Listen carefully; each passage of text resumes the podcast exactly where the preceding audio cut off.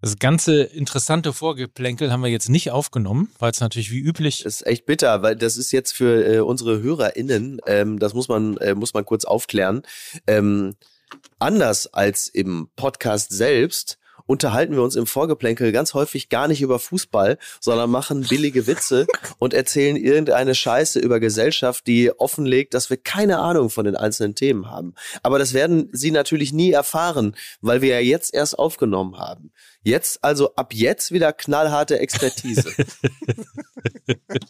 Sehr gut. Weißt du, was ich, weißt du, was ich so, was ich so bitter finde, als regelmäßiger Hörer des MML Daily, wenn man den MML Daily hört, dann muss man sich doch bei, bei Fußball MML Classic wirklich fragen, was was wollen die? Wa- Warum hört man sich das an? Ne? Ja, Weil, ja, so ja. mit, mit Lena äh, und äh, den Gästen, da ist man ja nun wirklich vollumfänglich informiert und dann hört man sich Fußball MML an und denkt, äh, das ist dann so ein bisschen so wie, also Logo im Vergleich zur Tagesschau. oder Fokus, oder Fokus lesen, Spiegel. anstatt was Vernünftiges, ja. Aber kann man doch mal ganz kurz sagen, wir sind ja eigentlich mittlerweile das Leitmedium. Wir sind ja das Magazin für Fußballkultur für die Ohren. Ja?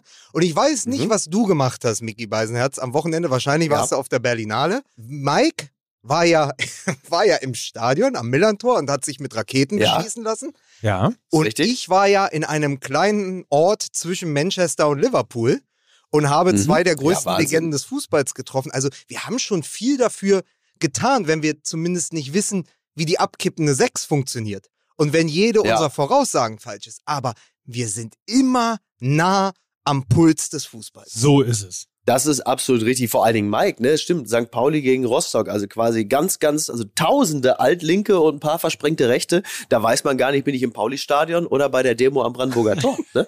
Ist ja.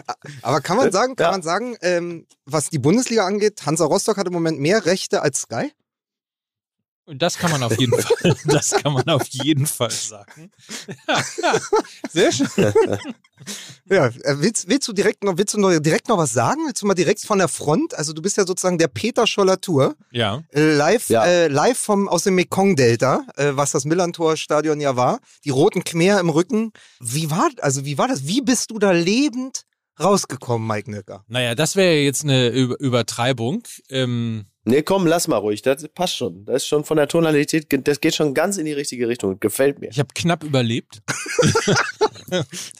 Aber findet ihr nicht, dass das so ein Thema, also ich kann ja zumindest schon mal Ja. sagen, es ist das erste Mal gewesen, dass ich mich in einem Stadion wirklich sozusagen umgesehen habe und in, also in Deckung gegangen wäre jetzt zu viel gesagt, das wäre ein bisschen überdramatisch, aber ich habe schon darauf geachtet, wo ich stehe, weil halt irgendwie der, die erste Rakete zwei Meter von mir äh, eingeschlagen ist und äh, dort einen St. Pauli-Fan verletzt hat und äh, die, die zweite war irgendwie, ich glaube, drei bis fünf Meter. Also du bist in einer Situation, insbesondere zu Beginn der zweiten Halbzeit, wo ja das Spiel zehn Minuten später angepfiffen wurde, weil ja die komplette Ration äh, Silvesterraketen äh, aus Rostock einmal abgeschossen worden ist. Und Ja, du, du, du kamst, du kamst, das tatsächlich, du kamst ein bisschen vor wie Christine Lambrecht, die so ein paar Grüße eigentlich via Instagram aufnehmen möchte. das ne? hätte ich mal machen sollen. Auf die Idee bin ich natürlich wieder nicht gekommen, aber eigentlich hätte ich Natürlich. natürlich ein Video aufnehmen äh, Das sollen. wäre sehr witzig gewesen. Ja. Und so, ja, so. Aber es ist natürlich, es ist natürlich dann immer schwierig, wenn die Fankurve zur Ausweitung der Kampfzone wird und sozusagen, da haben Mhm. wir oft schon oft drüber gesprochen, ein ganzes Stadion in Geiselhaft nimmt. Aber Ja. wir werden, und das als kleinen Teaser, über das Bomberjäckchen nicht den Mantel Ja. des Schweigens hüllen. So ist es. Und, aber vorher machen wir natürlich, ihr kennt uns, vorher machen wir natürlich erstmal Werbung. natürlich. Das ist auch wohl völlig klar. Meine lieben Fußballfreundinnen und Freunde, wir unterbrechen die aktuelle Sendung Fußball MML für eine kurze Reklame. Nelson ist, Nelson ist mittlerweile wahrscheinlich schon 19 und hat schon so eine Stimme. aber ist, aber Vielleicht sollten wir ihn das nochmal mit der, mit der Stimme nach dem Stimmbruch wir aufnehmen müssen, wir lassen. müssen Nelson, wir müssen Nelson mal fragen, ob er uns das nochmal frisch einspricht, jetzt mit, mit, mit nach dem Stimmbruch. Aber gut. Freunde, jetzt kommt ein Werbepartner, auf den ich mich sehr, sehr freue. und äh, der ja schon den Daily unterstützt. Insofern Grüße gehen raus nach Flensburg. Und ich glaube, äh, darf ich das aufmachen, ja, ne? Wenn man ein, ein ja, Erkennungs... Mike, du arbeitest in den Medien, es ist völlig in Ordnung, um 10 Uhr auf einem Dienstag schon eine Pulle aufzumachen. Wir, ähm, machen mal hier das äh, lustige Geräusch und ihr müsst jetzt mal erraten, was das ist. Klopp, die Wette gilt. Es ist natürlich eine Flasche Flens gewesen. Flensburger, die Flensburger Brauerei ist unser neuer Partner hier. Herzlich willkommen bei Fußball MML. Und ähm, das passt ja auch ein Stück weit zusammen. Der trockene norddeutsche Humor, das Plop von Flens, das alles kennt ihr ja. Norddeutscher Humor ist doch auch das, was wir hier haben eigentlich, ne? Das, ja, genau, das ist richtig. Dafür sind wir, gerade ich bin für meinen norddeutschen Humor bekannt. Also, ich kann dazu nur sagen, wenn Sie jetzt schon durch die Ansagen von Mike richtig Bock gekriegt haben und schon richtig scharf und heiß sind, also wenn Sie mich mal sehen wollen, wie ich mit einer Pulle Bier mich erotisch rekel, dann kommen Sie auf meinen OnlyFlans-Account. ne? Da können Sie aber was erleben. Sehr schön. Der OnlyFlans-Account, so ist es. Den äh, findet ihr auf jeden Fall bei Mickey Beisenherz. Und ansonsten sei noch äh, daran ja. erinnert, dass ja 134 Jahre alt ist die Flensburger Brauerei hm. mittlerweile. So lange gibt es schon den Bügelverschluss mit dem markanten Plop. Und äh, natürlich wird das aus Küstengerste, aus Flensburger Wasser hergestellt. Die oh, Qualität, der Geschmack, alles super, eben frisch, klar ja. und geradlinig wie der Norden. Und ähm, wir freuen uns sehr. Also Flens auf jeden Fall unter flens.de alles nochmal nachzulesen. Und ansonsten natürlich beim gut sortierten Getränkehändler gibt es äh, das Ganze als Kasten, als Einzelflasche in verschiedenen Fantastisches Bier, fantastisches Bier. Es gibt zum Beispiel Flensburger Gold, das ist mild und frisch. Es gibt aber auch das herb, würzig und frische Flensburger Pilsener. Es gibt das edle Helle und es gibt das Radler. Und dann gibt es noch das Flens 14 Pro Max und dann gibt es noch das. nee, aber super. Ja? ja weißt es ist einfach ein fantastisches Bier. und natürlich gibt es, auch ein, gibt es auch ein Fußball-MML-Hashtag für Flensburger, ist natürlich Moin Moin Lecker. So ist es. Oder kantig, etwas wortkack, sturmerprobt und sehr herzlich. Flensburger und Fußball MML, das passt einfach zusammen. Liebe Fußballfreunde, der Reklameskorpion hat wieder zugebissen und ich gebe zurück ins Studio. Nelson ist bestimmt jetzt auch schon 19, redet so. Hallo. Wolltest du einfach nochmal den Witz? Ach so. Ja, ja weil das so ist. Äh, Mickey weiß ja, wie das ist, wenn man Poernten recycelt. Ja. Absolut. So, wollen wir? Ja. Können wir? Ja. Alle bereit? Musik bitte.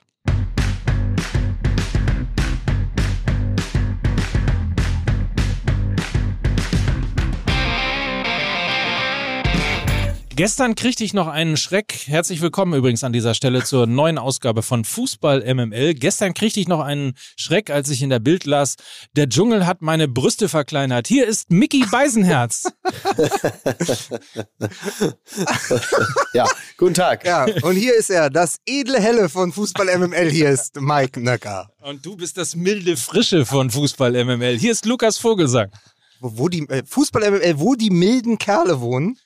Ähm, die, die Milbenkerle? Ja, Miki, weil du ja äh, zu Hause äh, auf der Couch äh, sitzt oder sitzen musst, mhm. ähm, hast du denn heute mal, wir machen mal alles anders, hast du denn einen Wunsch, mit welchem Thema würdest du denn gerne heute einsteigen? Wir haben ja, wir haben ja meine Reise nach England, wir haben ja ähm, Mikes Mikes Reise an die Front am Millantor-Stadion. Wir haben ein, auf keinen Fall, das auf keinen Fall. Nee, haben, also auf keinen Fall sagen Wir haben ein äh, wunderbares Fußballwochenende mit viel Schneetreiben, viel ja. kahnhafter äh, Mülleresker Mir san mir Antwort der Bayern auf die Meisterschaftsdebatte. Mhm. Wir haben Rückenwind bei Julian Brandt. Ja. Ich weiß nicht, hat es Erik Meyer, glaube ich, gesagt? Julian Brandt hat ja, ja, Erik pun intended, ja. Fragezeichen. Ja, ja, das ist bei Erik Meyer ja nie auszuschließen.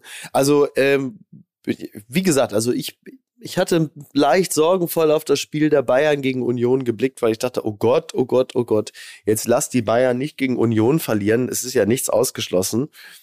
Äh, Mike hatte zwar gesagt schon im Daily, dass wenn die Bayern ein Spitzenspiel haben, dann gewinnen die das auch und das ist erfahrungsgemäß auch sicherlich nicht falsch. Aber ich hatte trotzdem leise Sorge, wenn die verlören gegen Union, wo soll das dann enden? Schmeißen die dann Nagelsmann raus? Und wenn die Nagelsmann rausschmeißen, werden die dann mit einem anderen Trainer, keine Ahnung, ob es dann Jupp Heynckes wird oder Ottmar Hitzfeld, werden die dann alle Spiele am Stück gewinnen?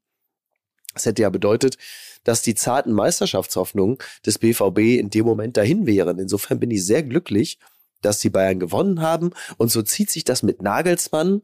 Äh, jetzt durch die gesamte Saison. Sie werden immer mal wieder so ein Spiel gegen Augsburg so 1-1 spielen und dann gibt's auch noch mal so 0-0 und so. Also ich bin sehr happy. Ich bin sehr glücklich mit dem Ergebnis der Bayern des Wochenendes. Du stellst also jetzt quasi die These aus, dass sie sich äh, quasi an ihrem eigenen Erfolg so jetzt so ein Stück weit eben so ein, einlullen und dann immer wieder ja, so Aussetzer haben. Genau, genau. Dadurch, dass sie, dadurch, dass sie äh, jetzt gegen Union gewonnen haben, werden sie ihr Leiden verlängern und äh, dadurch auch die Chancen äh, des BVB erhöhen, äh, vielleicht wirklich äh, mit einer Leistung, die ja auch nicht viel besser ist als letzte Saison, tatsächlich Meister Der werden zu können. Augsburger Keeper Ginkiewicz hat nach der Niederlage in Berlin vor den Mikrofonen gesagt, er fährt jetzt zum Rückspiel nach München gegen Paris und macht schon mal Gegnerbeobachtung weil dann geht es ja für die Bayern gegen Augsburg mhm. demnächst. Mhm. Und er sagt, als er das das letzte Mal gemacht hat, hat er sich Bayern-Barcelona angeguckt in München und danach haben die Münchner gegen Augsburg verloren. Also Gikiewicz so. plant und preist den Sieg gegen den FC Bayern schon ein. Und ich glaube, dass Augsburg auch das schwere Spiel wird als Paris. Der steht übrigens, der Torwart äh, steht ja übrigens in der Augsburger Kiste, ne? Können wir das, haben wir da einen Jingle für? Sie hörten den ungewöhnlichen Gag mit Mike Nöcker. Den hat bestimmt noch niemand gemacht, glaube ich. Ach, wegen Urmel und so, ne? es ist furchtbar. Es ist ja. aber, also ich glaube auch, dass ähm, Nagelsmann ist für die Bayern die beste Geschichte oder beziehungsweise für die Verfolger das Beste, was passieren kann, weil es ja. ist die Balance zwischen Rausch und Wirklichkeit. Also du wirst genau. immer so Momente haben, wie es die Süddeutsche Zeitung genannt hat, ein Sieg aus dem aus den Jahren mit Oliver Kahn oder ein Sieg aus der Kahn-Zeit, weil das war es. Es war mhm. dieses Mir ist an mir, Spitzenspiel, wenn es drauf ankommt, sind wir da. Dann ist auch ein Thomas mhm. Müller wieder Thema, dann steht der in der Achse, bereitet zwei Tore vor, der vielleicht Sturm- und Wettererprobteste Spieler, den der FC Bayern noch zu bieten hat. Er sieht ja mittlerweile auch so aus, also er sieht ja aus, als würde er mittlerweile seine Freizeit in den Dünen des Nordens verbringen oder irg irgendwelche mhm. Bergwanderungen machen über Wochen, ohne sich zu verletzen. Liebe Grüße an Manuel Neuer. Er wohnt ja auch am Tegernsee, insofern. Meinst du, er sitzt, er geht einfach auf den Berg und dann in den Sturm am Tegernsee? Genau so. Äh, also dieses, dieser wettergegerbte Fahrensmann, den er da hat, der schwingt sich natürlich nochmal zu neuen Höhen auf in solchen Spielen. Aber danach kommt halt wieder die Ebene. Ne? Also du schaffst wahrscheinlich genau. nichts nochmal, weil du dich zusammenreißen musst. Und dann ist der Kader aber unter Nagelsmann anfällig genug, diese schlechteren Spiele, eigentlich das, was wir den Dortmundern immer zugeschrieben haben, genau. diese etwas anstrengenderen Spiele gegen die sogenannte Laufkundschaft, die ja keine mehr ist, dann vielleicht doch äh, dann auf einem 1-1 gegen Augsburg hängen zu bleiben. Und dafür, Stand jetzt, sind die Dortmunder zu stark. Das ist meine große Hoffnung. Aber wir werden ja schon in der nächsten Woche entweder das Ganze hier bestätigt haben, weil ja Borussia Dortmund dann ein wirkliches Spitzenspiel ja. zu Hause hat gegen RB Leipzig. Und da wird sich ja, also wenn wir schon feststellen, dass sie gegen die Kleinen, gegen die sie oft Punkte gelassen haben, ähm, sich irgendwie durchbeißen. Also siehe Hoffenheim, das war ja auch kein klarer Sieg gegen den Tabellen 15., sondern das war hinten raus mit ein bisschen Glück und Kobel.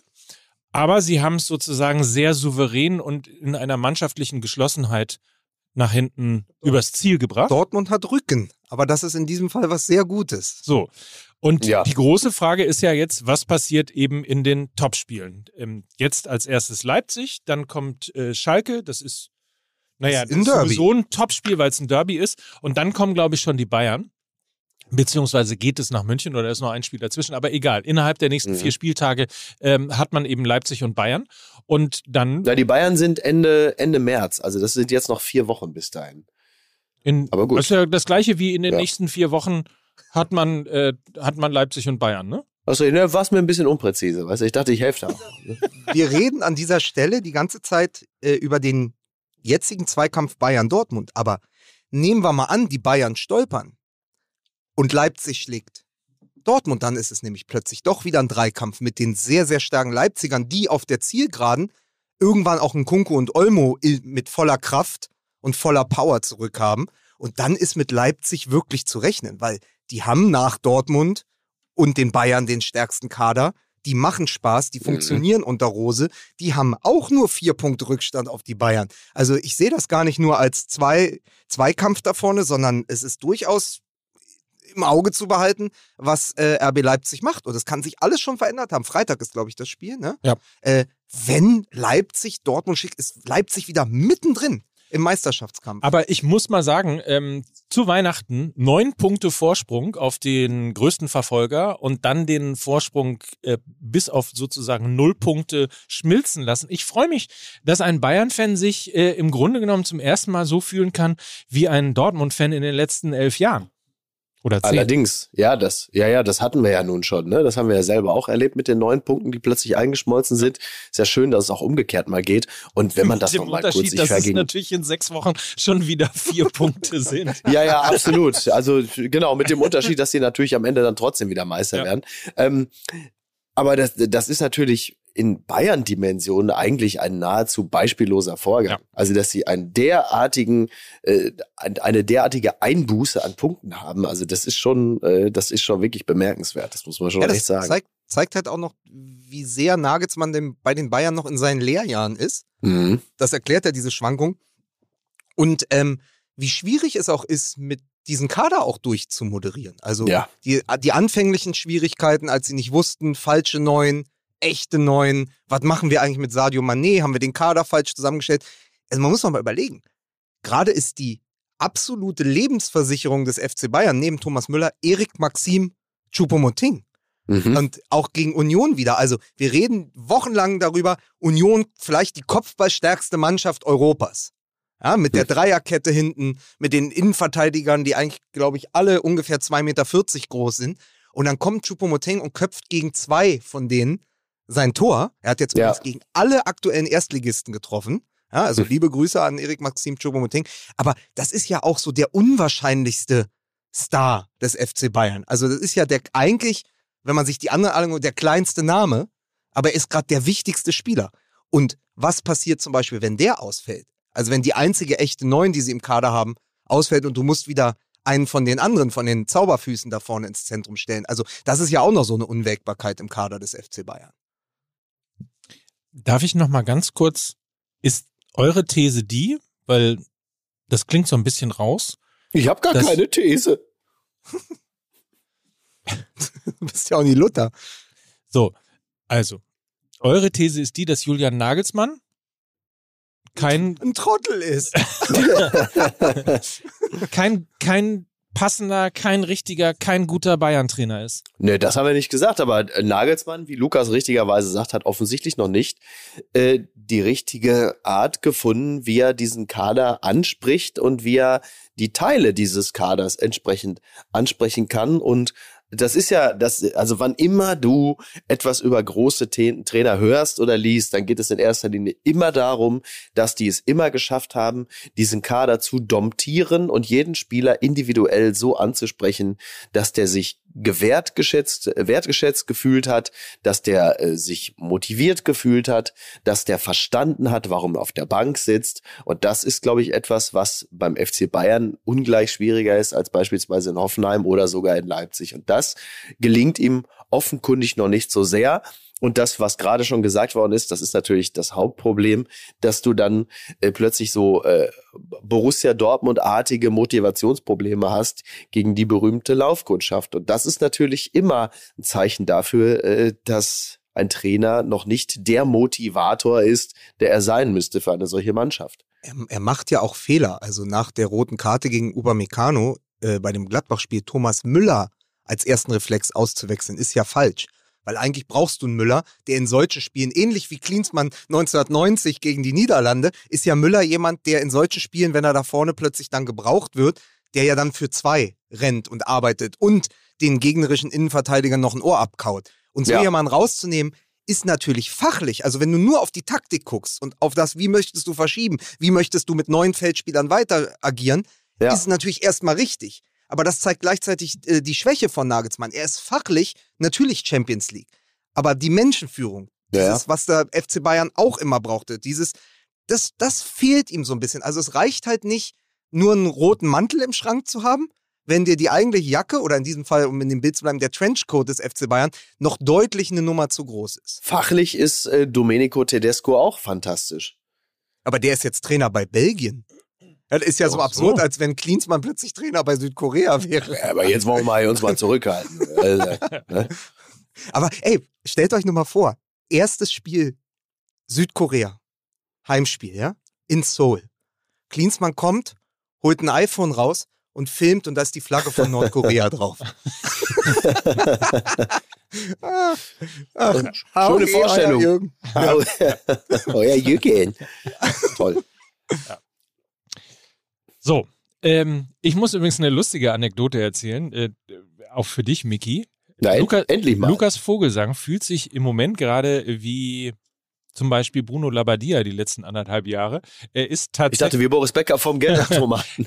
er ist tatsächlich entlassen worden. Und zwar bei seinem Managerspiel wegen Erfolglosigkeit. Das, Das Wirklich? kannst du dir nicht vorstellen. Ga ganz kurz, ich spiele jetzt wieder äh, Fußballmanager 23 Mhm. und habe völlig überraschend mit dem jetzigen Kader von Hertha BSC, hab noch zwei, drei andere Spieler dazugeholt und ähm, habe mit Hertha in der ersten Saison die Champions League erreicht. Und dann habe ich richtig aufgerüstet. Der Berliner Weg, Hani Mukta zurückgeholt, Mitchell Weiser, Lazaro, Undaf aus Brighton, Füllkrug, Choupo-Moting.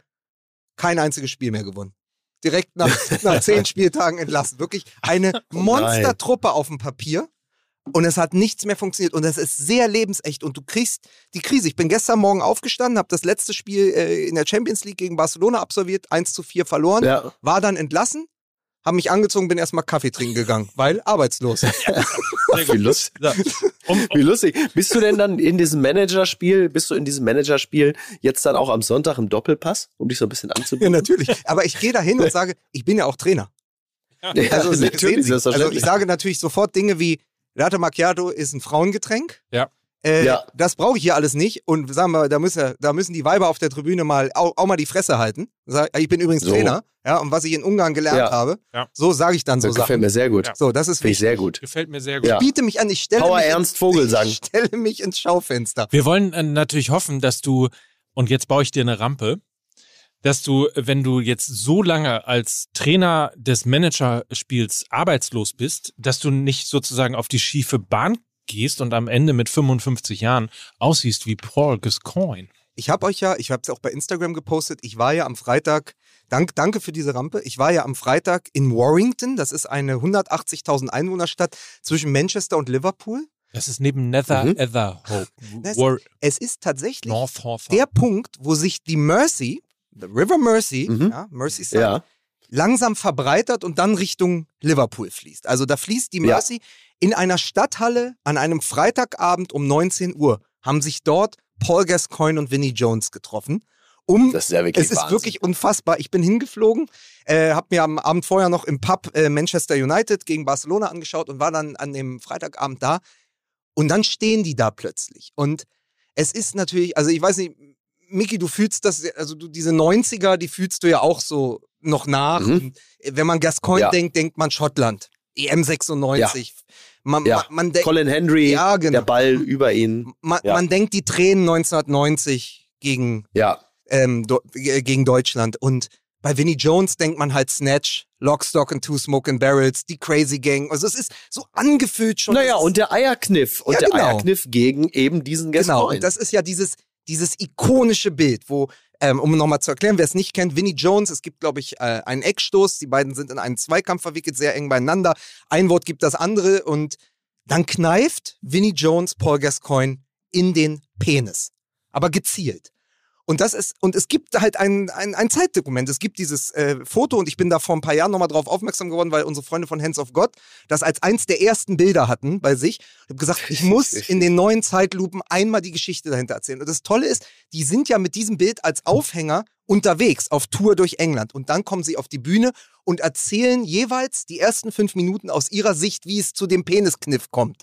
Ach, sehr gut. Also wirklich, Gascoigne erzählt es und Vinnie Jones erzählt es. Und die beiden zusammen auf der Bühne, das war so fantastisch, weil auch Paul Gascoigne, der ja auf dem Bild, wer es gesehen hat, aussieht wie eine 77-jährige Großmutter, die den Kosovo überlebt hat.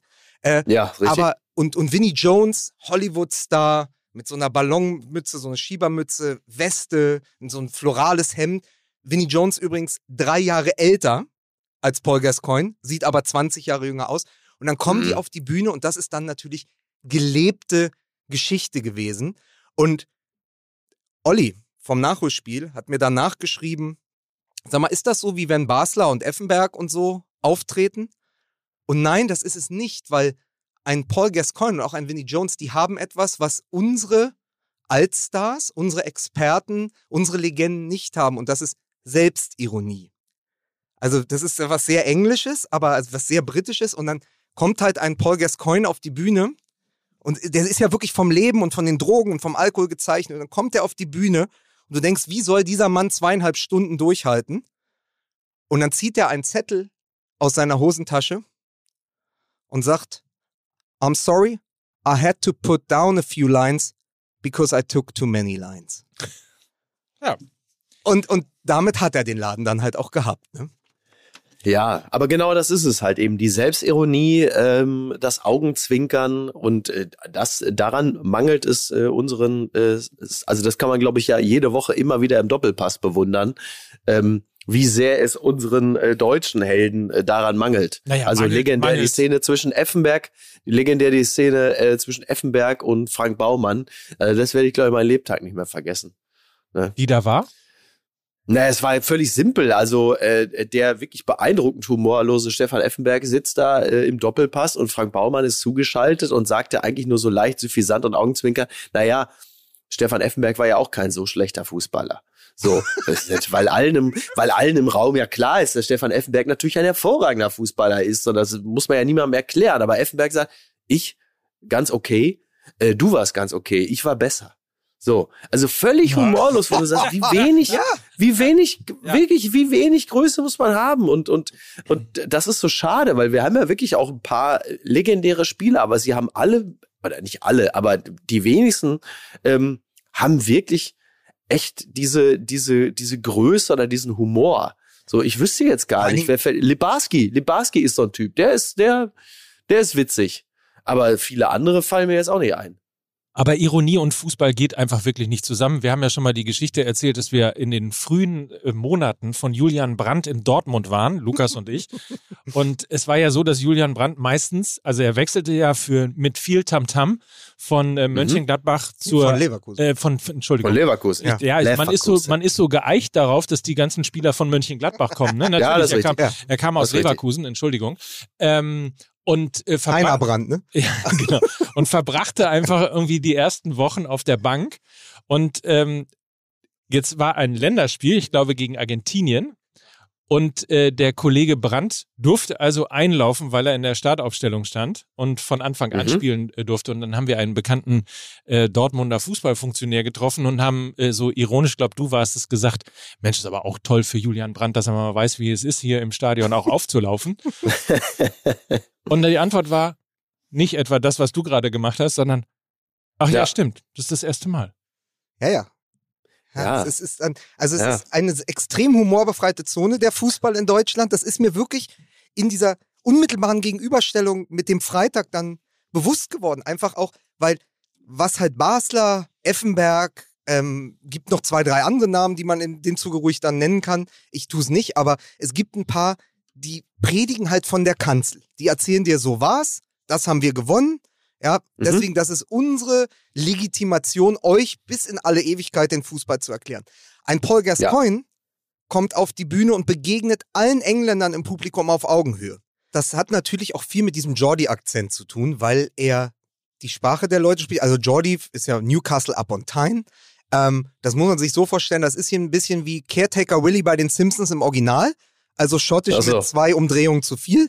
Und ähm, dann kommt er halt auf die Bühne und ich habe wirklich Schwierigkeiten gehabt, alles zu verstehen. Also ich sag mal so, 60 bis 70 Prozent habe ich verstanden. Das meiste war aber eh Fuken und Kund.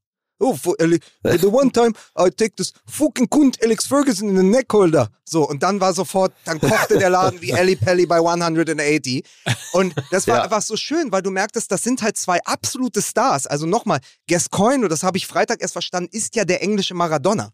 Von der ganzen Geschichte her. Also von dem Fall, ja, ja. von dem, von dem ganzen Potenzial, was er hatte, von den Toren, die er geschossen hat. Und dann kommt Vinnie Jones, der 144 Filme gemacht hat, der mit Bruckheimer gearbeitet hat, der mit Guy Ritchie gearbeitet hat. Und dann erzählen ja. die beiden aber wie normale Typen, die hat er wirklich so viele Filme 144 gemacht? hat er nochmal gesagt und er hat die ganze Ach, Geschichte erzählt. Wie gesagt, äh, es wird ja auch ein großes Kapitel in den neuen Zeitlupen.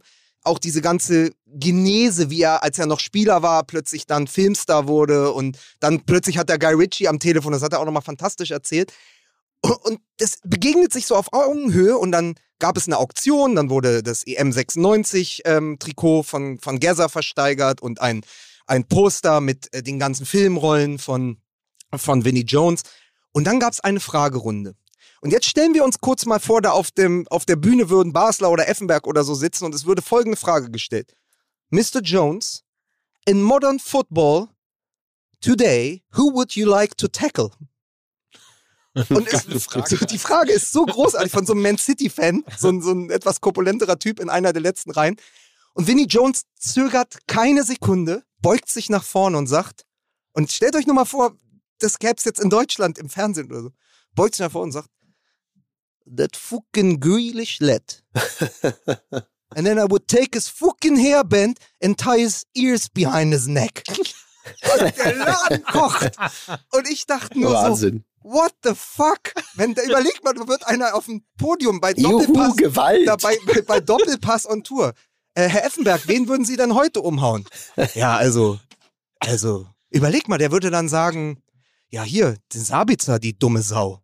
So, weißt das wäre schon schön. Ja, so. ja. Und das, das, das, das würde ja gar nicht gehen, aber weil er dieses Fucking auch eigentlich eher so verdammt ist. Ja. Also das war schon ein Moment, wo ich so dachte, dass, also in Deutschland überhaupt nichts, kann man nicht abstrahieren, das kann man wirklich nicht auf die Bühne bringen in Deutschland, aber weil halt es ja. Gaza und Vinnie Jones sind, hat es natürlich wunderbar funktioniert mit dem ganzen Resonanzraum, ja. den die als Fußballer, als Legenden, auch als Figuren in Großbritannien halt haben. Ach toll, wirklich schön. Sehr gut. Herrlich. Als wäre es gestern. ihr alle macht. Was, oder? Um mal wieder rauszukommen und mobil zu sein, hätten wir eine kleine äh, Information für euch. Mein MML. Du könntest dir nämlich einen Kia anschaffen. Kia ist ein fantastisches Auto, das äh, vor allem kraftvolle und effiziente Hybridantriebe mit anbietet. Technologie ist wirklich groß geschrieben bei Kia. Es gibt den Totwinkelassistent beispielsweise. Das ist ja insofern eine super wichtige Innovation. Ihr kennt das vielleicht von dem etwas moderneren Auto, ähm, das dann anblinkt, wenn im toten Winkel sich ein Auto nähert oder ein Fahrradfahrer oder ähnliches, dann sieht man in den Rückspiegeln ein, ein kleines Licht leuchten. In diesem Fall ist es sogar so, dass äh, es einen Lenk- und Bremseingriff vom Auto gibt, um eben vor Kollisionsgefahren äh, mhm. zu wahren und zu warnen vor allem. Das heißt ja, wenn es normalerweise blinkt bei anderen Autos, dann musst du ja selbst noch reagieren blinken, also nicht blinken, sondern bremsen und lenken. Und hier nimmt dir das Auto das auch noch ab. Das heißt, die menschliche Fehlerquelle wird ja minimiert. Das heißt, das ist natürlich für Fahrradfahrer, für Fußgänger, für alle dann, also das ist ja mitgedacht. Das ist ja das Auto quasi nicht für den Fahrer, sondern für alle, die dem Fahrer begegnen auf seinem langen Weg zur Arbeit oder auf der Autobahn oder wo auch immer. Absolut. Und das Ganze natürlich für mehr Sicherheit im Straßenverkehr. Dazu gibt es zum Beispiel eine Rundumsichtkamera. Das erhöht ebenfalls die Sicherheit bei Manövern, indem sie eine 360-Grad-Ansicht des Fahrzeuges und der Umgebung aus der Vogelperspektive zeigt. Also faszinierend. Keine Ahnung, wie das funktioniert. Das muss was mit Intelligenz oder künstlicher Intelligenz zu tun ja, haben. Du schießt so eine Drohne nach oben, ja. die wird mitgeliefert, genau. wie bei so einem Transformer ja. früher und dann, und dann fliegt die oben über die. Anders kann ich mir das nicht erklären. Aber ich bin auch dumm, Wahnsinn. was Technik angeht. Naja, und wenn ihr jetzt sagt, ja, mein, okay, Hybridantriebe, habe ich verstanden, Totwinkelassistent, habe ich auch verstanden, Rundumsichtkamera, habe ich auch verstanden, aber das ist alles nur Technik und Innovation, aber sieht dieses Auto denn auch schön aus? Ja, ist das eine geile Karosse? Ist ja, das Design? Es ja, sieht toll aus. Es sieht wirklich sehr, sehr gut aus. Sieht wirklich sehr, sehr gut aus. Und äh, also ich sag's mal so, das Auto sieht gut aus und es ist so sicher aufgrund der ganzen Assistenzsysteme, dass ich wahrscheinlich sogar in diesem Auto mich von meinem Vater noch durch die Gegend fahren lassen würde. Ja, oder anders, wenn in Castro Brauxel ich vor dem Elternhaus von Mickey stehe Ja. und da steht so ein Kia und dann sage ich, sag mal, ist das eine Designkarre? Und dann sagt Kumpel, ja, das ist die seiner Mutter. Das ist nämlich, weil die Ja. Mutter von Mickey fährt einen Kia, verstehst du? Das ist in dieser Geschichte. richtig. Und für alle, die nicht in Castor Brauxel fahren, kann man auch sagen, also es gibt natürlich neues Design, es gibt Hightech Interior, äh, es gibt mehr Raumangebot für Bein- und Kopffreiheit, mehr Gepäckraum und ein formschönes gewölbtes Panorama-Display mit zwei Bildschirmen. Also alles, was das äh, Autoherz begehrt. Und dazu muss man nochmal sagen, dass Kia ein Vorreiter bei der Verbreitung von elektrifizierten und batteriebetriebenen Fahrzeugen Also ist. Und oben- wenn ihr uns, was? Oben viel Platz, Ja. an der Seite viel Platz. Das heißt, ich könnte mit Jan Koller und Kevin Panewitz fahren. So und ist die es. hätten alle genug, hätten alle genug Raum. So ist es. Ja. Und wer uns das nicht glaubt, der liest es bitte einfach mal nach unter kia.com, K-I-A für Kia und dann .com. Das ist die Website. Dort könnt ihr alles nochmal nachlesen.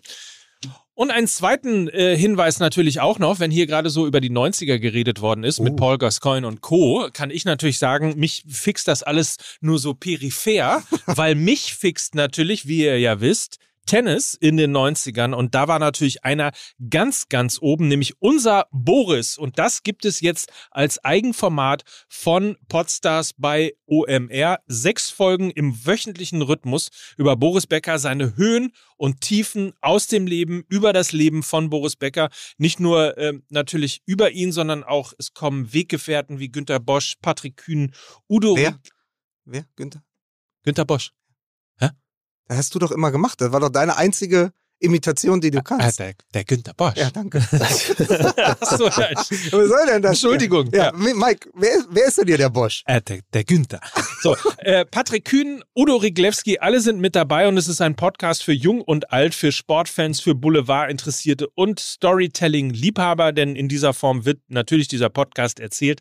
Es geht nicht nur um einen Tennisspieler, es geht um einen Held der ganzen Nation, der eben irgendwie aber dann auch vom Weltsportler zum verurteilten Straftäter wurde. Und wie das Ganze alles passiert ist, das gibt es bei unser Boris von Podstars bei OMR, überall da, wo es Podcast gibt. Boris Becker aus dem Wohnzimmer in Einzelhaft und zurück.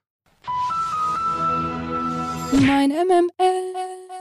So, jetzt haben wir hier aber alles abgehandelt und jetzt müssen wir müssen wir noch mal äh, den moralischen Zeigefinger äh, erheben oder wie gehen wir jetzt mit dem Thema um, das am Wochenende ähm, eben auf sehr unschöne Weise am Millantor passiert ist.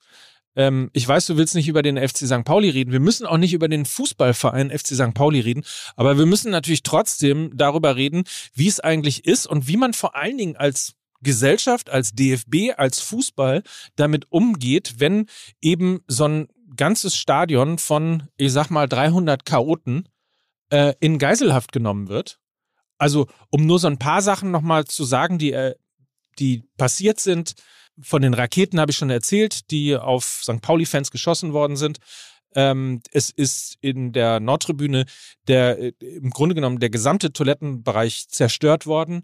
Äh, es sind Waschbecken auf Ordner geworfen worden. Ordner Oh mussten, Gott. ähm, mussten ins, ein Ordner musste verletzt ins Krankenhaus eingeliefert worden werden. Äh, dazu sind, ich konnte es von meiner Position aus nicht äh, genau zählen, aber ich habe, glaube ich, mindestens drei Wasserwerfer gesehen. Ähm, mir hat jemand erzählt, es waren sechs. Ähm, Nazi-Sprüche Richtung Nordtribüne. Ähm, all das ist etwas, wo ich mich frage, Hubschrauber die ganze Zeit über dem Stadion, ähm, 1700 Polizisten sind aus Brandenburg, aus Nordrhein-Westfalen, aus Berlin und ähnliches ähm, mit hinzugerufen worden. Das waren nur die im Block. also 1700 insgesamt und die sind natürlich aufgefüllt worden. Äh, Hamburger Polizei. Äh, zu denen, die noch dazu kamen aus den, aus den Ländern, die ich gerade genannt habe. Und die Frage, die ich mich da stelle, ich will jetzt gar nicht so sehr äh, darauf, äh, auf diese Richtung gehen, irgendwie, das hat mit Fußball nichts zu tun, das sind keine Fans und so weiter und so fort. Ich frage mich nur manchmal, warum akzeptieren wir das eigentlich als Gesellschaft. Also warum gibt es keine. Weil wir genügend andere Themen gerade haben. Deshalb akzeptieren wir das als Gesellschaft. Hast du dich mal umgeguckt, ey? In Hamburger Edeka kostet eine Gurke 3,30 Euro, ey. Das interessiert die Leute in der Regel ein bisschen mehr, als ob da ein paar Vollidioten im Stadion nach Randale machen. Das interessiert die Leute, die im Stadion sind und drumrum. Aber äh, ansonsten haben die meisten Leute tendenziell ja andere Themen, als sich um die Vollspackos zu kümmern, die im Stadion äh, Alarm machen. Das ist meine Kurzanalyse. Ja, ich habe heute, bin mit, als ich mit dem Taxi hergefahren bin, mit dem türkischen Taxifahrer ins Gespräch gekommen. Da ging es auch nicht um das St. Pauli-Spiel vom Wochenende, sondern darum, dass sein äh, Cousin und dessen Kinder beim Erdbeben in der Türkei Zum umgekommen Beispiel. sind. Dann hast du ein Jahr Krieg. Ähm, nichtsdestotrotz haben wir eins gelernt. Du kannst ja nicht Probleme mit Problemen aufwiegen und Krisen Ja. mit Krisen. Und wir sind ja nun mal auch ähm, in diesem Moment dann trotzdem im Kern auch ein Fußball-Podcast und das ist ja ein fußballspezifisches Problem. Und was ich anhand der Bilder nur gedacht habe, meine erste Reaktion war, weil es geht mir fast immer so, wenn ich in den, ich sag's ruhig mal, Ostfußball schaue, ja, äh, in den unteren Ligen, vierte Liga, fünfte Liga, aber eben auch wenn Hansa Rostock dann mal zu Besuch ist, ich dachte immer, wir wären weiter. Also ich dachte, der Fußball hätte sich entwickelt. Also ich dachte irgendwie Bananen auf Jonathan Akpobori, das ist alles sehr lange vorbei. Die Affenlaute sind vorbei. Ähm, diese, dieses, das Hooligan-Problem ist auch vorbei. Also wir haben oft ein Ultra-Problem, aber das ist ja kein Gewaltproblem, sondern da, da werden ja moralische Fragen diskutiert. Äh, wohin entwickelt sich der Fußball? Also für viele nochmal, Hooligans und Ultras ist nicht das gleiche. Hooligans war etwas, was ich immer in den 90ern verortet habe oder in Filmen mit Elijah Wood. Und ähm, ich dachte, das wäre vorbei. Und dann ist es so präsent wieder da. Also Mike hat es ja aus Jux noch in der letzten Folge gesagt. Äh, es gab einen Aufruf, kommt alle mit dem Zug, was war das, irgendwie 7.30 Uhr morgens treffen, Rostock äh, am Bahnhof und alle mit Bomberjacke. Ja. Dann denkst du schon so, ähm, ja, und was ist dann? Ja, und dann haben sie ja gezeigt, was im Stadion ist. Und das sind Bilder wie aus den 90ern oder später 80er, also in der Hertha-Doku ähm, vom RBB. Da gibt es die Bilder aus dem Fanblock in, bei Hertha BSC, der dann von Nazis unterwandert wurde, kurz nach der Wende. So frühe 90er Jahre. Also genau die Jahre, als dann so Basler und so auf dem Platz probiert haben, die Hertha irgendwie nach vorne zu bringen, war ja absoluter Rückschritt in der Kurve. Hertha hatte mal eine sehr bunte Kurve und dann wurde die von Nazis unterwandert. Es sind ähnliche Bilder, ähnliche Fressen, ähnliche Sprüche. Und ich dachte wirklich, um, um es nochmal zu sagen, wir wären weiter und war, war überrascht auch von der Vehemenz und auch diesem, diesen Gedanken, diesem Welt- und Menschenbild, was da geäußert war. Also insbesondere irgendwie auch, ich bin immer wieder fasziniert davon, also im negativen Sinne fasziniert davon, in wie viel Hass man blickt, wenn man in die, in die, in die Gesichter der Menschen guckt. Also was da wirklich von, also ein Aggressionspotenzial, ähm, Mhm. das ich einfach nie, nicht kenne, nicht von mir kenne, nicht von meinem Umfeld kenne. Jetzt kann man natürlich sagen, ja klar, Blase und so weiter wächst halt anders auf als die. Ähm, und, und aber nichtsdestotrotz, also ich bin da immer wieder äh, geschockt, wenn sowas passiert. Und man kann das Ganze, ich finde auch, normalerweise sind wir eigentlich weiter. Ähm, und dann stehst du trotzdem fassungslos davor, dass es eben ein Lichtenhagen-Banner beispielsweise, also es gibt einen Lichtenhagen-Banner. Mhm. Das gibt es seit zehn Jahren ungefähr im, im Stadion. Es hat eine schwarze Blume, also eine schwarze Sonnenblume, äh, als, als äh, Hinweis auf das Sonnenblumenhaus in äh, Lichtenhagen. So, und es ist nicht so ganz klar, ob das jetzt quasi ein ähm, wirklich nur aus Lichtenhagen kommendes Banner ist. Aber man könnte schon in der Assoziation mit Bomberjacken, die damals halt eben äh, Nazis haben Lichtenhagen halt eben überfallen in Bomberjacken. So, Angezündet. also da sind so ein paar Sachen äh, und über angezündet, da sind so ein paar Sachen, die einfach nicht zusammenpassen. Und vor allen Dingen, vielleicht die Ergänzung noch, warum dieses Banner ausgerechnet immer in Richtung der St. Pauli-Fans hängt. Also es hat keinen bestimmten festen Ort im Stadion, sondern wenn die St. Pauli-Fans kommen in Rostock, äh, dann wird es halt an der Seite zum Fanblock des FC St. Pauli hingehängt. In diesem Fall war es vorne. Also es sind so viele, viele Sachen dabei, ähm, wo man einfach Aber ist es, aber ist es nicht mittlerweile, weil wir haben schon mal über das Banner gesprochen, irgendwann Mhm. letztes Jahr. Ist das nicht genau das Symbol der ganzen Ambivalenz? Weil du hast Zuschriften, wir haben Zuschriften danach bekommen, Mike. Ähm, das Banner gibt es schon sehr lange, das steht nicht als verherrlichendes Symbol des Pogroms in den 90ern, Mhm. sondern es ist auch eine Erinnerung. Also du kannst das sozusagen jede Seite kann es für sich deuten, wie sie wollen. Die einen nehmen es als Provokation mit ins Stadion. Aber die von wem kommt es denn? Das ist ja, Ja, die das- Frage, ne? Von einer, also angeblich von einer Fangruppierung, die eben aus Lichtenhagen kommt. Okay, weil das lässt sich doch bestimmt klären. Ähm, also das Banner an sich kann ja, wie Lukas ja richtigerweise sagt, kann ja auch erinnern an die schrecklichen Vorgänge da. Äh, das hängt ja davon ab, wer bringt es mit, was steckt für eine Gruppierung dahinter. Das sind ja offensichtlich ja immer dieselben. Oder, wenn du natürlich Rostock-Fan bist, ist jetzt alles nur Mutmaßung. Aber ich war ja mehrfach, auch für mein, Mhm. für mein Buch in, in Lichtenhagen, da leben ja auch heute Menschen. Und zwar sehr, sehr viele. Das ist ja eine Hochhaussiedlung, die gibt's ja, also ist ja nicht zu, ist ja nicht abgebrannt, sondern es gibt das Sonnenblumenhaus, da gibt's äh, mehrere Supermärkte, das ist eine normale Vorstadtsiedlung mittlerweile, halt mit einer sehr Ja. düsteren Geschichte. Das heißt, Ja. natürlich ist es ja auch so, wenn bei Hertha Spandau hängt, kann natürlich bei Rostock auch Lichtenhagen hängen. Dann wäre es einfach nur, wir kommen von da. Aber Mhm. es ist natürlich als Begriff, als Ort so Ja, ja, sehr klar. aufgeladen. Deswegen sage ich, dass es immer auch bewusste Provokation sein kann. Also äh, vielleicht noch daran äh, äh, ergänzend, weil die ähm, die Süd, also die äh, St. Pauli Ultra hatten mit einem Banner darauf reagiert und ich glaube, woran man sich vor allen Dingen aufreibt, äh, ist die das Sonnensymbol ist in der Mitte schwarz Okay. und äh, geantwortet wurde eben mit einem Banner, wo drauf stand ähm, Schwarze Sonne HJ, also Ha- Hansa-Jugend und Lichtenhagen für Nazi-Scheiße Hansa-Fragen. Also ähm, ich gehe mal davon aus, wie gesagt, wir werden das hier nicht Aber endgültig aufklären können. Ich weiß nur, wenn man, wenn man googelt, äh, Lichtenhagen und Han- Hansa-Banner, gibt es extrem viele, zumindest Andeutungen und Vorwürfe, dass das ein provokatives Banner ist und grundsätzlich eher äh, nichts Völkerverständigendes hat. Und auch da kann man sich natürlich fragen, warum darf sowas dann zehn Jahre lang irgendwo in einem Stadion hängen und warum geht man nicht als Verein mal dagegen vor? Aber das ist, nochmal, das ist eigentlich gar nicht so richtig die Diskussion, sondern die Diskussion ist eigentlich, du sagst zu Recht, wir sind eigentlich schon weiter, Dachte ich. dachte ich auch. Mhm. Und ich frage mich, warum darf das ohne Konsequenzen, also es wird dann jetzt wieder Geld geben und dann muss man irgendwie, keine Ahnung, 100.000 Euro bezahlen und so weiter und so fort. Und St. Pauli, der Fairness halber muss man dazu sagen, muss natürlich auch Geld bezahlen, weil auch da wurde in, in Maßen, aber Pyro ähm, während des Spiels äh, abgebrannt. Unschön, nach dem Spiel haben sich einige St. Pauli-Fans ähm, auf dem Dach der Rindermarkthalle versammelt und auf äh, die abreisenden Rostock-Fans mit Pyro äh, beschossen. Toll. Das ist natürlich genauso bescheuert. Äh, Das ohne ist Frage. wieder beim Thema Hufeisen, ne? ja, ja, Also genau. wo sie sich dann Wo auch sie- begegnen wo an sie den sich Rändern. dann oben begegnen, absolut.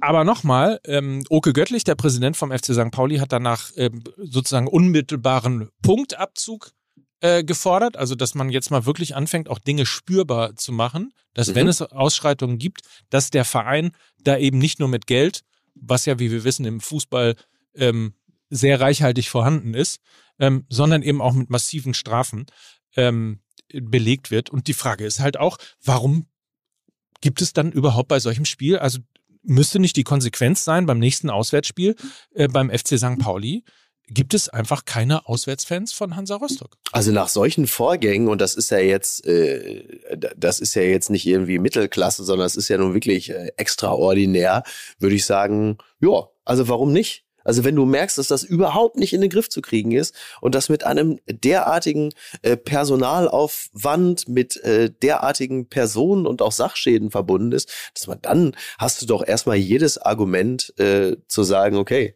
Jetzt erstmal ohne. Verstehe ich also komplett diese, diese Überlegung und würde ich äh, sofort unterschreiben. Also da gibt's ja nun auch genügend Anhaltspunkte, warum man äh, das dann begründet und sagt, ja, äh, macht ja keinen Sinn, wenn die kommen. Siehst du ja.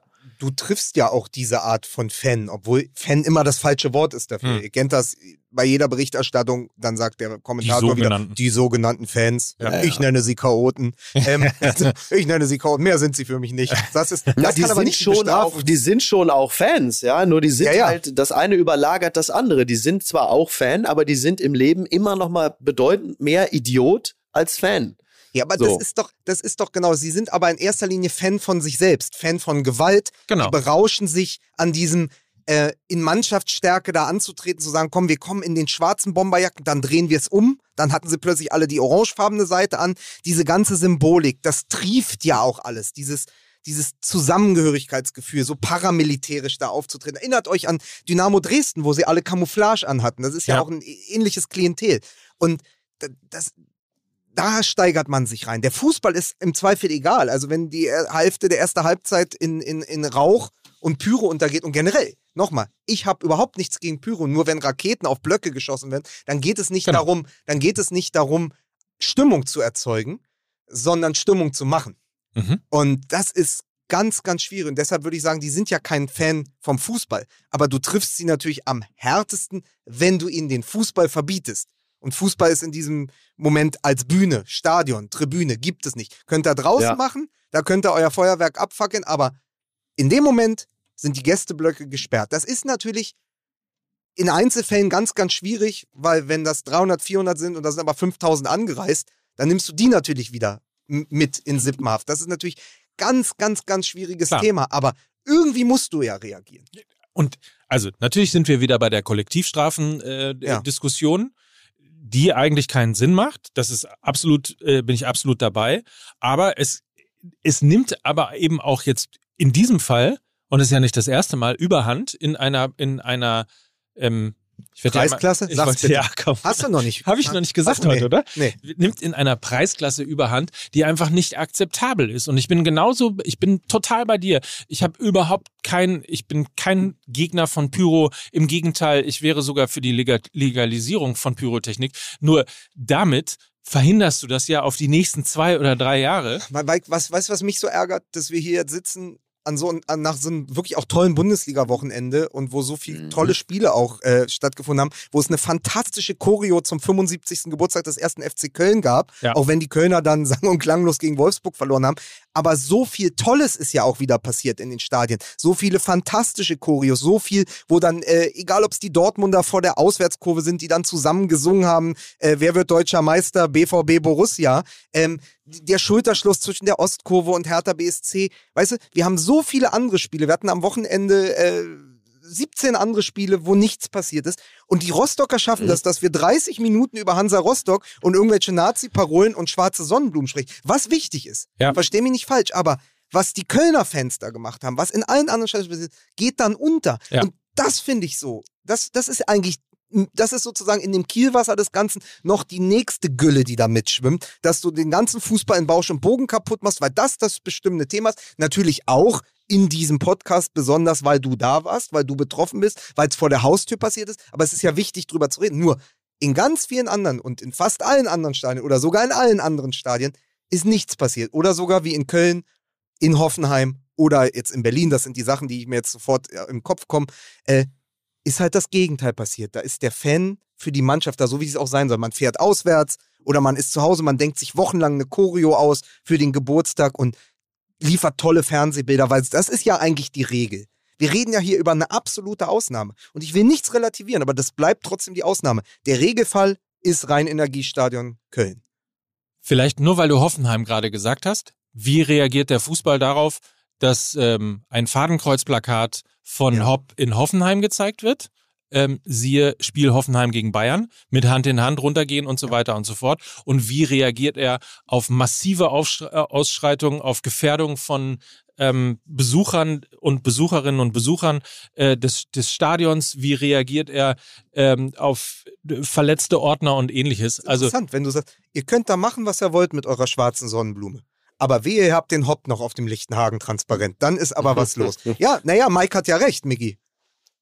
Er hat ja recht. Also das ist natürlich, aber es ist so schwierig, weil, Ja. weil wir, wir natürlich Pass pro Toto machen und du nimmst das Kleine und erzählst übers Ganze, während ich wirklich in der Bundesliga-Konferenz am Samstag, bei den Spielen am Sonntag, eher das Gefühl hat, dass im Moment die Bundesliga durch den spannendsten Titelkampf, den wir seit langer Zeit hatten, gefühlt seit 70 Jahren, äh, und den spannendsten Abstiegskampf.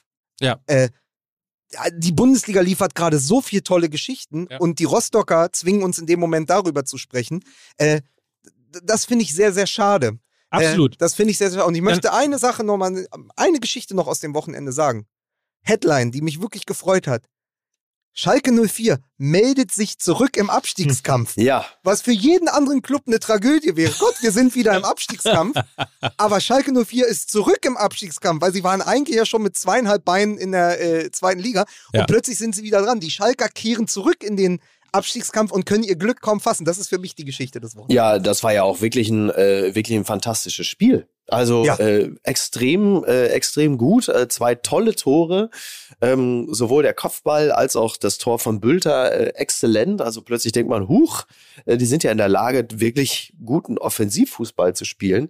Äh, Finde ich extrem beruhigend, freue mich sehr, denn äh, ich ähm, hoffe sehr, dass der FC Schalke in der Liga bleibt, auch wenn sie äh, einen, einen Kader haben, eine Mannschaft, bei der es natürlich extrem schwer wird, dass ihnen das gelingt. Aber äh, dass, dass sie sich jetzt mal wieder zurückgemeldet haben, das ist erstmal beruhigend. Und man muss natürlich dazu auch sagen, sie sind ja auch bislang noch ungeschlagen. Also das ist ja eine positive Bemerkung, äh, die so auch noch nicht gefallen ist, äh, vergisst man ja auch immer ein bisschen. So, weil viel 0-0 dazwischen war. Viermal 0-0, jetzt 2-1, bedeutet auch erst ein Gegentor in der Rückrunde und dann auch noch so ein, so ein Murmelding von Sosa durch die Beine von Fährmann. Ja. Fährmann ja auch zurück. Schalke Ja. zurück, Fährmann zurück. Man weiß gar nicht, wo er hingucken soll, weil, weil ist jetzt wieder plötzlich 2018. So. Mhm. Und das hat aber ganz viel zu tun mit einer Personalie und den möchte ich herausstellen, weil er ist Berliner wie ich. Moritz Jens, nie gehört, ist in der Winterpause gekommen von Celtic Glasgow und ich weiß noch, wie ich meinen Jungs, meinen ganzen Hertha-Kumpels in der Pause geschrieben habe, als ich gedacht habe, wir brauchen ja auch Verstärkung bei Hertha. Habe ich gesagt, ey, bei Celtic Glasgow spielt einer, der ist Berliner. Moritz Jens. Wieso spielt er nicht bei Hertha BSC? Jetzt hat Schalke den geholt. Das ist der Typ, der in der letzten Sekunde bei einem Angriff der Stuttgarter mit dem Kopf eigentlich zu tief in eine Flanke, in einen Ball, der im 16er ankam, sich mit allem, was er hatte und auch wirklich äh, risikoreich in diesen Zweikampf geworfen hat, gesagt hat, ist egal, was mir passiert, Hauptsache ich kann den Ball klären. Und so jemand brauchst du natürlich. Das ist personifizierter Abstiegskampf. Und mit dem halten die, ja, also mit dem halten die viermal die Null und einmal kriegen sie nur ein Gegentor. Und das war, wie, wie gesagt, auch diese äh, Zirkusnummer. Aber Moritz Jens, der Berliner, der aus Celtic Glasgow gekommen ist, hält gerade bei Schalke die Abwehr zusammen. Das wollte ich nur mal kurz als Randaspekt erzählen, weil ich das eine schöne Geschichte fand. Und ganz grundsätzlich muss man noch dazu sagen, auch das ist ja eine, ein durchaus spannender Aspekt in diesem ganzen Abstiegskampf im Moment gerade. Es spielen ja, jetzt muss man den VfL Bochum leider äh, an diesem Wochenende ausklammern, aber es spielen ja äh, alle Mannschaften toll. Also Hertha, Ja, klammer mal Hoffenheim auch aus. Ja, aber ich fand selbst Hoffenheim hat ja gegen Dortmund gut gespielt. Naja. Also zumindest in der zweiten Halbzeit. Aber die rutschen natürlich gerade. Na, die rutschen natürlich Also richtig. das Unwort Momentum ist Ja. nicht auf der Seite von, von Hoffenheim. Was ich interessant finde aber. weil Aber du- vielleicht auch Stuttgart hat ja in der zweiten Halbzeit super gespielt gegen Schalke. Also auch, auch da ist, also ich will ja auch nur sagen, der Abstiegskampf lebt. Und zwar nicht nur, weil es so, so spannend ist aufgrund der Punkte, sondern weil da unten gerade wirklich begeisternder, mitreißender und leidenschaftlicher Fußball gespielt Der Einzige, der überhaupt nicht begeistert ist, ich weiß nicht, ob ihr das Interview nach dem Spiel gesehen habt, der wirklich noch älter aussah als Paul Gascoigne an dem Wochenende, ist Bruno Labbadia. Und ich habe Mhm. noch mal geguckt, der ist auch nur so alt wie Vinnie Jones. Ich glaube, der ist 58 oder so. Der sah aus wie ein Veteran. Also der sah aus, als wenn er gerade, äh, weiß nicht, über, über die zugefrorene Ostsee gekommen ist. Dem, dem geht's schlecht. Also der Ja. leidet an diesem VfB Stuttgart und an diesem, dass eben sein Effekt verpufft. Also ein Sieg nur Ich wollte gerade sagen, der, der, er hat auch festgestellt, dass der Labadia-Effekt Ja. äh, überhaupt nicht eingesetzt hat und das wird ihm wahrscheinlich auch ganz schön eng. Stimmt, der sah so ein bisschen aus, als hätte er irgendwie so einen vierwöchigen Urlaub mit Jörg Schmatke gewonnen. ne? Also, Ich möchte ihm da überhaupt nicht zu nahe treten, weil darum geht's gar nicht. Das ist dann, weil es eine sehr oberflächliche Betrachtung, aber man merkte einfach, dass diese Zeit beim VfB Stuttgart, man sagt ja manchmal, diese Wochen haben mich um Jahre altern lassen, dass Mhm. das wie so ein Altersschub ist, dieser Abstiegs, dieser erneute Abstiegskampf mit den Stuttgartern, tut Bruno Labbadia nicht gut. Was ich aber noch sagen wollte, ist ja interessant, was am nächsten Wochenende passiert. Es ist ja nicht nur Leipzig-Dortmund, es ist ja eben auch das Abstiegsendspiel Ruhrderby. Ja. Ruhrgebietsderby. Es ist Schalke gegen Bochum. Schalke kommt mit Thomas Reis. Also der Fußball schreibt noch immer die Mhm. besten Geschichten. Thomas Reis, im Moment der Heilsbringer auf Schalke, er hat sie zurückgeführt in den Abstiegskampf. Und jetzt geht's gegen die Bochumer im Ruhrstadion. Also das ist für mich eigentlich das Spiel des Wochenendes. Und da machen sich die Schalker dann schon heiß fürs Derby gegen Dortmund. Also Schalke ist ja auch jetzt so mit dem, die haben ja das Momentum auf ihrer Seite und plötzlich auch noch zwei Derbys vor der Brust. Also besser kann's ja auch der Spielplan nicht mit ihnen meinen. So. Also es sind auf jeden Fall fantastische Spiele. Ich gucke nochmal, auch, ich wollte gerade sagen Bruno Labbadia, aber Mensch, nächstes äh, Wochenende kann er ja alles wieder richten. Ja. Äh, Stuttgart gegen Bayern. ja, ja. Ja, das sieht derzeit wirklich nicht allzu gut aus. Äh, Da, da, da liegt wenig, liegt wenig Segen drauf, das muss man schon sagen. Ja, aber gut, wir, weißt du, wir, wir haben ja, wir streuen ja auch unsere Sympathien immer sehr breit. Ähm, ich als Hertha-Fan, der mit unten dr- drin hängt, ich würde mich natürlich freuen, wenn der VfL Bochum drin bleibt. Ich würde mich natürlich freuen, wenn die Schalker drin bleiben. Ich finde es aber aus Eigeninteresse auch ganz gut, wenn Hertha drin bleibt. Ja. Stuttgart wäre auch schade, wenn die absteigen. Ja, den einzigen Absteiger, auf den wir uns so ein bisschen einigen können, ist witzigerweise natürlich die TSG Hoffenheim, weil man sagt, Absolut. boah, endlich. Und dann Ja. vielleicht auch noch, obwohl sie ja mittlerweile Urgestein sind, äh, der FC Augsburg. Aber ansonsten, die können, ich, I hate to break it to you, aber die können nicht alle drin bleiben. Ja, Dann das, müssen wir was wie in der NBA machen. Dann ist, dann ist geschlossene Gesellschaft. Sagen, komm, die bleiben alle drin. Wir lassen das. Schade, äh, liebe Darmstädter und liebe HSV. Wir machen Ja. die Liga jetzt zu. Oder wir, wir tauschen eins. Also wir nehmen Darmstadt nach oben, dafür geht Hoffenheim runter. Damit könnten wahrscheinlich fast alle Fans leben. Ja. Andere sagen natürlich, Hertha am Drecksverein kann direkt mit runter, verstehe ich in diesem Fall dann auch. Äh, da ist ja natürlich die Fanbrille, die da spricht. Aber irgendwer muss ja absteigen. Aber für den VfL Bochum fände ich es wirklich schade. Die Schalker natürlich einfach als das, was sie sind, als Verein, ja, gehören in die erste Liga. Es ist wahnsinnig schwer, aber auch deswegen finde ich dieses Spiel am Wochenende so spannend. Also da gibt es so viele Geschichten und das Ruhrstadion Anne Kastropper wird einfach brennen. ja, für Hoffenheim tät's mir natürlich einfach wahnsinnig leid für die Region, ne, muss man einfach sagen. In Sinsheim hat auch eine Boutique aufgemacht. Also es wäre alles schon auch irgendwo bitter, ne? Ja, Die, die haben noch so ein Luftfahrtmuseum. Da steht eine Concorde. Also So. für den Fall das. Ne? ja, Aber sag, ja. aber sag mal ganz kurz, um das dann vielleicht positiv abzuschließen. Jetzt hast du die ganze Scheiße mit Hansa mal einmal durchdekliniert, aber genau das, was ja jetzt wieder in Bochum passieren wird. Du hast einfach ein Stadion voll, irgendwie, was sind das, 26.000 oder so? Mhm, mhm. dann wird Grönemeyer gesungen, dann ist da Ja. Revierderby, die Schalker kommen und so. Ich gehe jetzt mal, stand jetzt davon aus, dass es nicht auf die Fresse gibt. Vielleicht können die sich ja, ich meine, sie haben auch noch ähnliche Farben, vielleicht können die sich ja auch mal benehmen. Aber das ist ja dann genau das, was wir sagen, das ist der Fußball mit Fans. Ja. Ja. Und so wie es in Bochum gelebt wird, das, so muss Fußball mit Fans sein. Das ist Ja. das, wo man dann auch hingeht und sagt, selbst als jemand, der sonst es mit Dortmund hält oder mit St. Pauli oder mit Hertha sagt, ey, das gucke ich mir an oder da würde ich sogar hinfahren, Ja. einfach so als Fußballtourist, weil es in mir etwas auslöst. Und das, wir dürfen nicht vergessen, dass das die Regel im Fußball ist. Und wir müssen noch über ein kleines Bonbon sprechen oder es zumindest erwähnen in dieser Ja. Sendung. Denn ich würde mal sagen, Union Berlin hat äh, das größte Lob überhaupt von den Fans vom FC Bayern bekommen. Sie haben nämlich, und ich sage jetzt extra, tatsächlich in der Allianz Arena gesungen, nie deutscher Meister, ihr werdet nie deutscher Meister.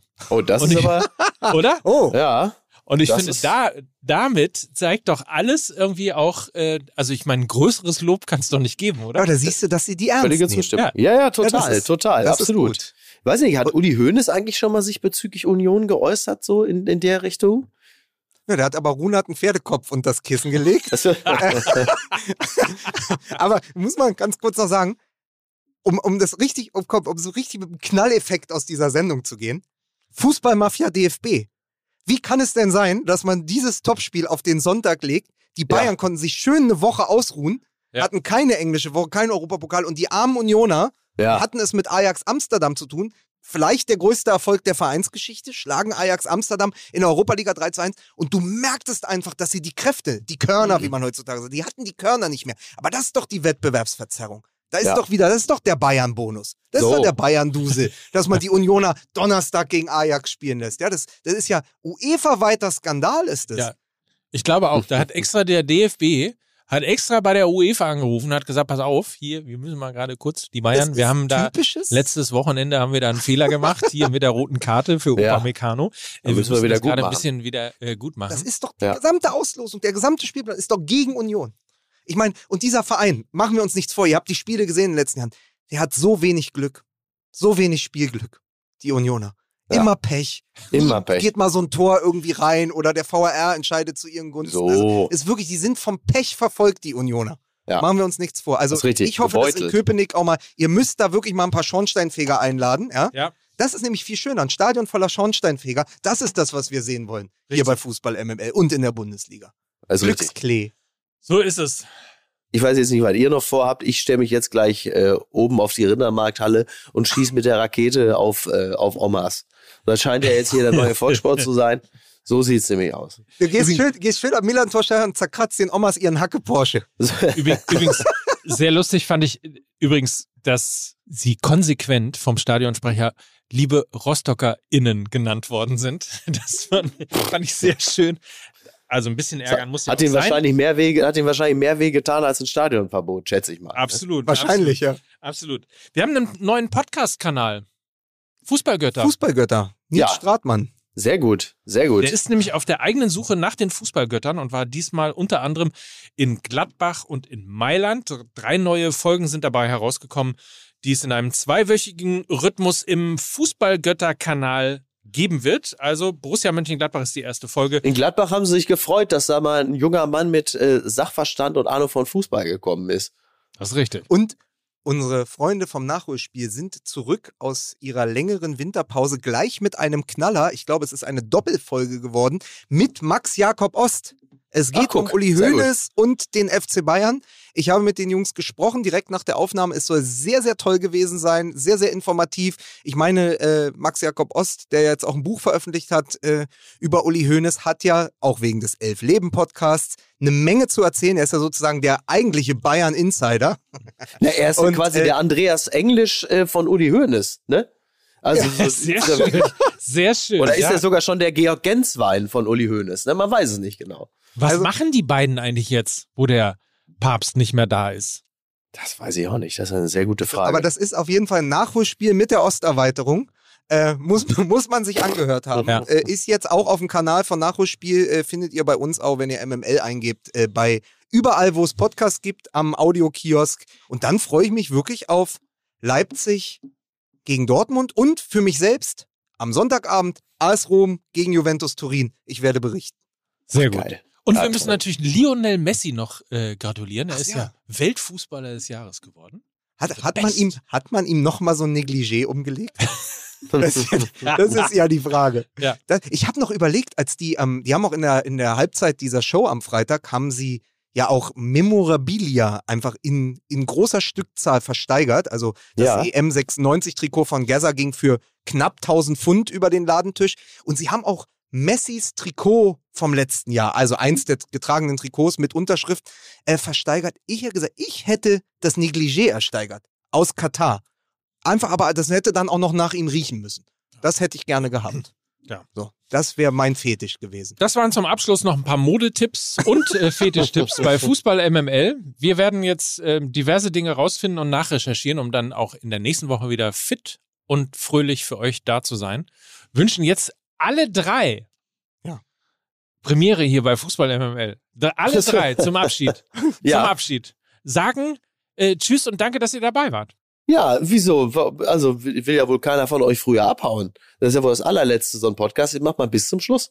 Aber sag doch mal, ist so eine Fußfessel bequem? Wir haben ihm nämlich die MML-Fußfessel umgelegt, damit er nicht weg kann. Damit er nicht Ja. weg kann. Wenn ich mich im Radius, wenn ich mich außerhalb des Radius von 25 Meter äh, von Lukas und Mike wegbewege, dann explodiert mein Kopf. Ja, Wenn du dich außerhalb des Radios bewegst. Ja, das ist natürlich schön. schwierig. Na wunderbar. So, da haben wir es geschafft. Also. Wir wünschen euch eine schöne Woche. Endlich mal keine englische Woche. Also ihr könnt ein bisschen entspannen und auch ein bisschen diese, Na diese Sendung nochmal auf euch nachwirken lassen. Und dann freuen wir uns auf die äh, nächste Woche nach den vielen Topspielen und den tollen Sachen. ja ich äh, bin jetzt ich bin Fußball so gespannt. mitbringt. also ich freue mich jetzt, jetzt wo die Folge aufgenommen ist, denke ich, wird in einer halben Stunde gibt's eine sensationelle Meldung im Weltfußball. Wahrscheinlich, dass Thomas Tuchel den FC Bayern übernimmt. Aber so kommt's ja immer. Also, macht's gut, ihr Lieben. Bis denn. Oder den FC Tschüss. Chelsea. Bis dann. Ciao. Tschüss. Dieser Podcast wird produziert von Podstars bei OMR.